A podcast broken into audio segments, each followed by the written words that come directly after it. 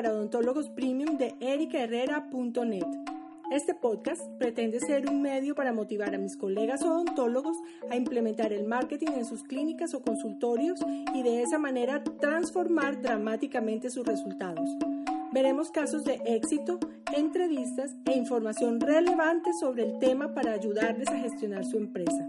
Sin más, comencemos.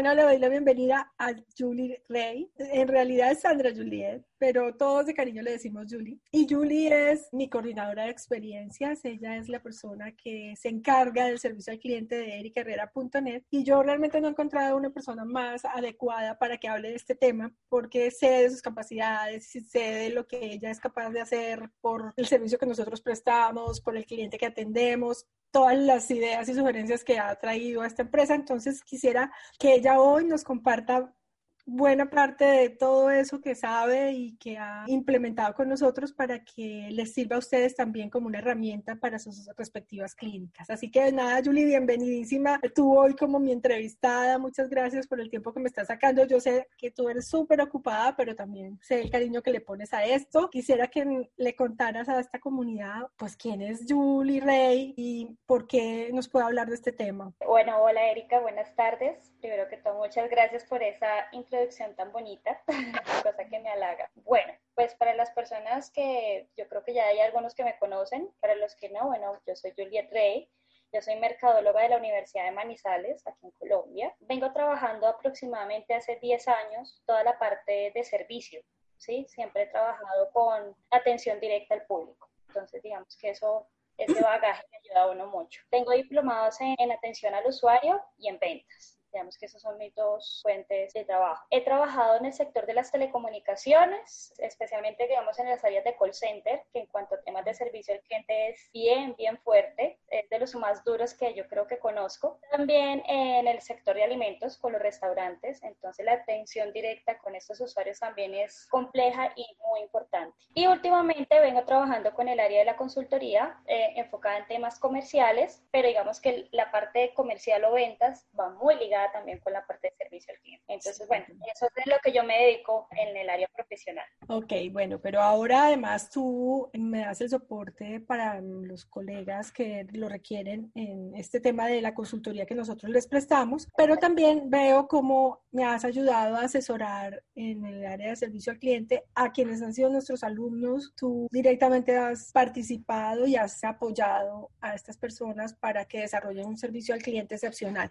Entonces, quisiera que nos contaras cómo tú describirías un servicio al cliente excelente en una clínica dental o un consultorio médico. ¿Cómo, ¿Cómo crees tú que debe ser? Teniendo en cuenta lo que dices, el área de la salud no es diferente a las otras áreas de servicio, pero sí debe tener unas premisas muy, muy claras para que ésta cumpla la perfección. Una de esas tiene que ser parte básica que es el respeto, la comprensión, la accesibilidad, la información completa al usuario o al beneficiario y los resultados. En ese orden de ideas, el respeto de un buen trato es algo básico, pero lastimosamente en muchos lugares no se cumplen. Algo tan simple como un buen saludo, un buenos días, una persona que se sienta bien recibida. Esa es la parte básica del respeto. Luego la comprensión. En el área de la salud, cuando una persona llega a un consultorio o una clínica, es porque tiene una necesidad puntual. Y más en temas de la salud, o sea, hay una afección. Y por lo tanto, es comprender a esa persona que llega con una necesidad, con una preocupación, con un dolor, tantas cosas que no sabemos de cuánto pueden estar afectando a ese ser humano que está llegando a nosotros. Entonces es esa parte, comprender, ponerse en el lugar de esa persona que está llegando a nuestro lugar para buscar una solución a un problema. La accesibilidad. Este es un punto muy importante y es el hecho de que esa persona que nos busca encuentre maneras prácticas fáciles y sencillas de llegar a nosotros. Algo tan simple como desde una llamada cuando van a solicitar una cita o que no tenga que esperar una eternidad para que pueda ser atendido. Todo eso hace parte de la accesibilidad. La que sigue es la información completa y exacta es de brindarle la información a ese paciente que llega, todo sobre su caso, ¿sí? Ser sinceros, ser reales con la información. Muchas personas simplemente por vender ofrecen lo que ellos consideran que debería ser y no lo que el paciente necesita. Son cosas completamente diferentes. Más allá de un tema de precio y eso, siempre darle lo que él realmente necesita. Y lo otro es los resultados, es garantizarle el resultado de esa necesidad puntual que el paciente está Entonces, si se dan cuenta, todo es una cadenita. Y si una de esas premisas se rompe, automáticamente todo el proceso de servicio se rompe, se daña por lo tanto puede causar una mala experiencia en ese paciente o ese usuario que llega al consultorio o a la clínica. El servicio al cliente es algo que los odontólogos o los profesionales de la salud, todos creemos que damos un buen servicio al cliente. Muchas veces pasa que o estamos haciendo algo que no es valorado por los pacientes o sencillamente los pacientes dan por supuesto que eso que estamos haciendo es lo que hay que hacer y entonces en realidad no aprecian eso. Cosas que tú estás haciendo quizás con gran esfuerzo, eso no tiene ningún significado porque el paciente lo ve como algo obvio. ¿A qué voy? ¿Cómo hace uno para diferenciarse, para que efectivamente ese servicio al cliente sea apreciado por el paciente? Bueno, tú dijiste una palabra muy puntual y es la percepción. Y el tema de la percepción es algo que cambia todo. Una cosa es la percepción que tengo como profesional de la salud frente a lo que yo estoy brindando y otra cosa es la percepción del usuario frente al servicio que estoy recibiendo. Entonces, ver el servicio al cliente como diferencial hoy en día, en este año 2019, en esta época, ya no se debería estar considerando como un diferencial. Es algo que debe ser tácito, es algo que siempre tiene que estar ahí presente sí o sí. Es algo que el paciente mínimo, mínimo espera. Mm, sí. De cuando va a visitar un médico, cuando va a un especialista. Lo mínimo que esperan es un buen servicio. Por lo tanto, no se debería considerar que el hecho de que yo salude bien a mi, a mi paciente, el hecho de que yo lo tenga en una buena instalación, sea un diferencial. Ahora, ten en cuenta que estamos en una realidad donde los pacientes están tan informados que son conscientes de la relación entre calidad y precio, ¿sí? Cuando alguien va a pagar por un servicio, ya es consciente que ese precio que está pagando está relacionado a una calidad, a un servicio, a algo. ¿Sí? Va relacionado con lo que hace. Ahora, si yo voy a pagar, digamos, por un servicio premium de alta gama, yo espero de que cuando voy a llegar a ese lugar, mi atención va a ser relacionado a ese valor que yo pagué. para que se pueda catalogar como un diferencial, o sea, el servicio al cliente como un diferencial, tiene que ir ya más allá. Aquí donde vamos a tocar es un tema de las emociones, crear experiencias, que eso es lo que está como en tendencia en este momento, el crear experiencias. Eso es lo que realmente es un diferencial en el servicio al cliente. Que esas personas que llegan emocionalmente sean tocadas de una u otra manera durante el proceso de servicio, que le estén dando algo que ellos no esperan o que los sorprenda. Ahí es donde se genera el diferencial. O sea, la sorpresa, el efecto wow que llaman, es lo que hace que la gente se quede y que efectivamente el servicio al cliente se convierta en un diferencial que haga que te escojan. Por ejemplo, del ámbito odontológico, un caso que me pasó a mí de manera personal. Yo siempre he tenido miedo al tema odontológico, siempre he sido temerosa. Alguna vez fui a un centro odontológico, entonces parte que a mí me hacía molestar era ese estrés que se genera a uno como paciente, el ruido, la molestia de uno estar mirando al techo, algo blanco, no hay nada, con la boca abierta y que me estén ahí hurgando, molestando, los ruidos, ese estrés. Y para mí fue algo muy bonito en cuanto a experiencia que yo la verdad no me lo esperaba. Cuando llegué, desde la entrada me atendieron súper bien, pero cuando estaba en el proceso del, del, tema odontológico, me pusieron los audífonos y estaba una pantallita como en el techo. Y mientras me estaban haciendo el proceso, yo simplemente podía escuchar música o podía estar viendo una película, viendo una serie. Yo estaba entretenida en algo relajante mientras me hacían algo que a mi parecer era terrorífico. y yo salí feliz, o sea, yo no sentí nada, no sentí, salí de ese estrés, salí súper bien porque el tiempo se me hizo súper corto, yo no supe ni en qué momento me hicieron el procedimiento. Entonces, eso ya es un diferencial en cuanto al tema de servicio y es una experiencia. Yo tuve una experiencia agradable mientras me hacían mi proceso. Ese es un ejemplo súper sencillo. Ahora, no todos los ejemplos tienen que ser así. ¿Cuáles pudieran ser entonces tres características de un buen servicio al cliente? Son cosas muy sencillas, pero que a veces no se tienen en cuenta. Y es desde el principio ser honesto, transparente, decirle al paciente cómo son las cosas, cómo son las reglas del juego desde el principio. Y más en temas salud, que son temas tan delicados en cuanto a un procedimiento, medicamentos, son tantas cosas que implica el tema de la salud. Otro que no debe salir de este listado es el producto de alta calidad. O sea, si yo quiero un buen servicio al cliente, el servicio, el producto que yo estoy ofreciendo tiene que ser excepcional.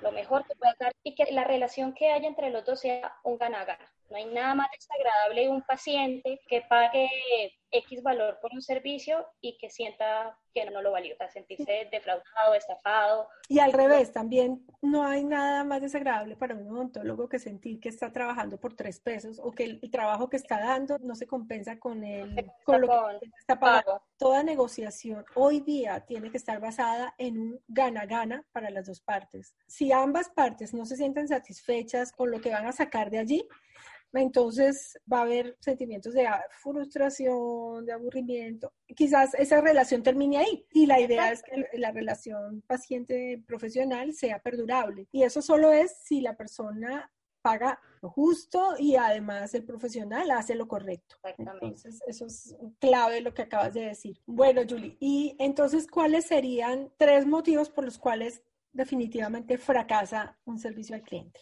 Bueno, la primera que es el fracaso en un servicio al cliente y que es lo que nos va a permitir perder los pacientes es uno, el hecho de defraudar las expectativas.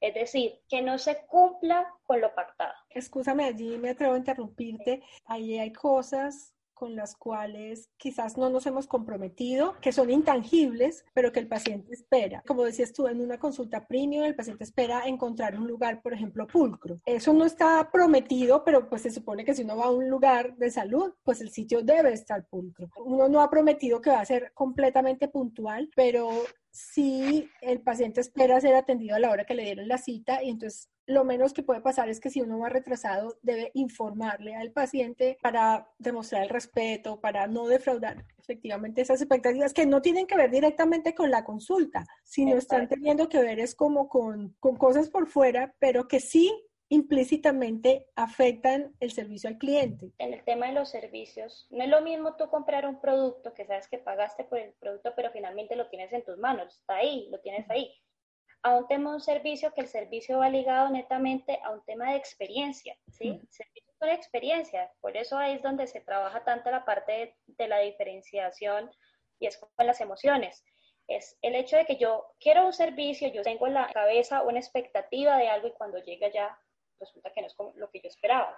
Entonces, eh, ese defraudar es un fracaso Otro es el desconocer las limitaciones propias. El tema de las limitaciones propias empieza por un tema de confianza. Es decir, esas personas que no creen en lo que tienen. Muchas veces tienen instalaciones descuidadas, las personas que trabajan en el lugar no se preocupan por algo tan sencillo como el saludar bien, el tener sus lugares adaptados. Y eso es puro y físico descuido y son limitaciones que consideran que eso no es importante o que no se lo creen. Entonces, cuando yo no creo en lo que yo tengo, en mis capacidades, en mi producto o servicio, finalmente eso se va reflejado en lo que yo le voy a brindar a los demás. Entonces, eso es importantísimo. Y puede ser muy obvio, pero conozco muchos lugares en donde, llámese restaurante o lo que sea, que creen que lo atienden a uno como si fuera una persona cualquiera, no una persona que le está un dinero por un servicio que espera recibir, sino como si le estuvieran haciendo un favor.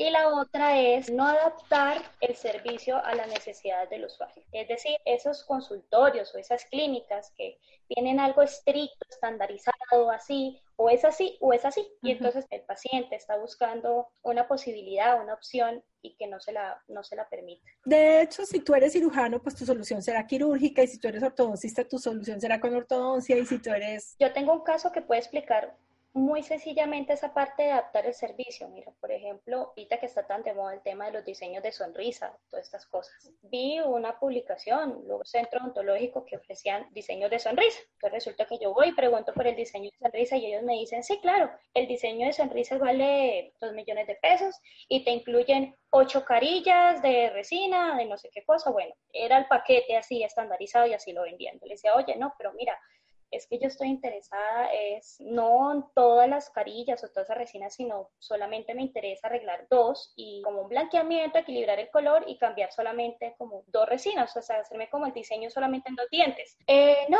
pero es que eh, no se puede garantizar que todo quede igual, es que lo mejor y lo más fácil, o sea, como lo más práctico, lo que ellos me querían sí o sí vender eran las ocho carillas encima y ya. Entonces ese hecho de que no me permitieran a mí adaptar ese servicio que ellos tenían a algo, para mi caso personal, no funciona porque yo no quería tener todos los dientes. meter a todo el mundo en una, en una camisa de fuerza, pues claramente no, todos somos completamente diferentes y tenemos necesidades distintas. Exacto lugares así hay muchos, que no te, mi promoción es esta y no te la puedo modificar y no te la puedo cambiar, por ejemplo, y más cuando ponen temas de precio. Bueno, Julie, pues antes de que ya terminemos, eh, quisiera que le dejaras una recomendación a los profesionales de la salud acerca de esto del servicio al cliente. ¿Qué les pudieras decir tú como usuaria, ya no como la experta en servicio al cliente, sino como usuaria de servicios de salud? y con estos ejemplos que nos has dado, ¿qué en realidad espera una persona